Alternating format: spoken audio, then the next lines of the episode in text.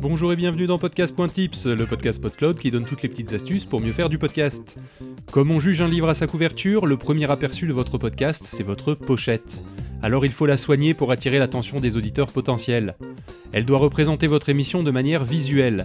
Son contenu, son ambiance, le ton de l'émission, tout doit être en accord avec ce que vous produisez.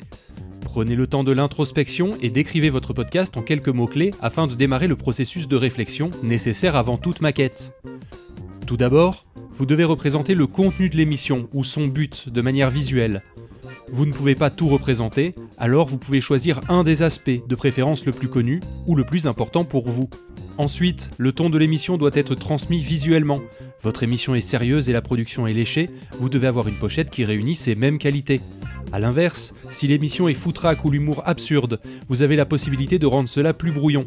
Mais attention, l'effet brouillon n'est pas si simple à obtenir. S'il n'y avait qu'un conseil à retenir, c'est celui-ci. Inspirez-vous. Regardez ce que font les autres et n'hésitez pas à piocher les idées chez la concurrence.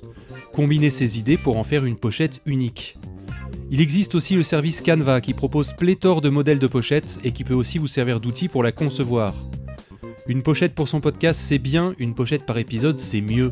Pour vous simplifier la vie et avoir de la cohérence d'un épisode à l'autre, l'idéal est de se faire une maquette spécifique pour les épisodes avec ce que vous souhaitez garder et changer un ou deux éléments en fonction du contenu de l'émission, le titre et le numéro de l'émission au minimum.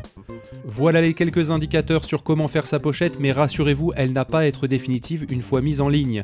Vous êtes libre de la changer quand vous voulez, pas tous les jours quand même. Vous pouvez profiter d'un début de saison ou d'année pour éventuellement la rafraîchir ou la refondre complètement. Vous voilà fin prêt à produire votre émission, il est temps de passer au studio pour enregistrer votre voix, et ce sera le sujet de la semaine prochaine.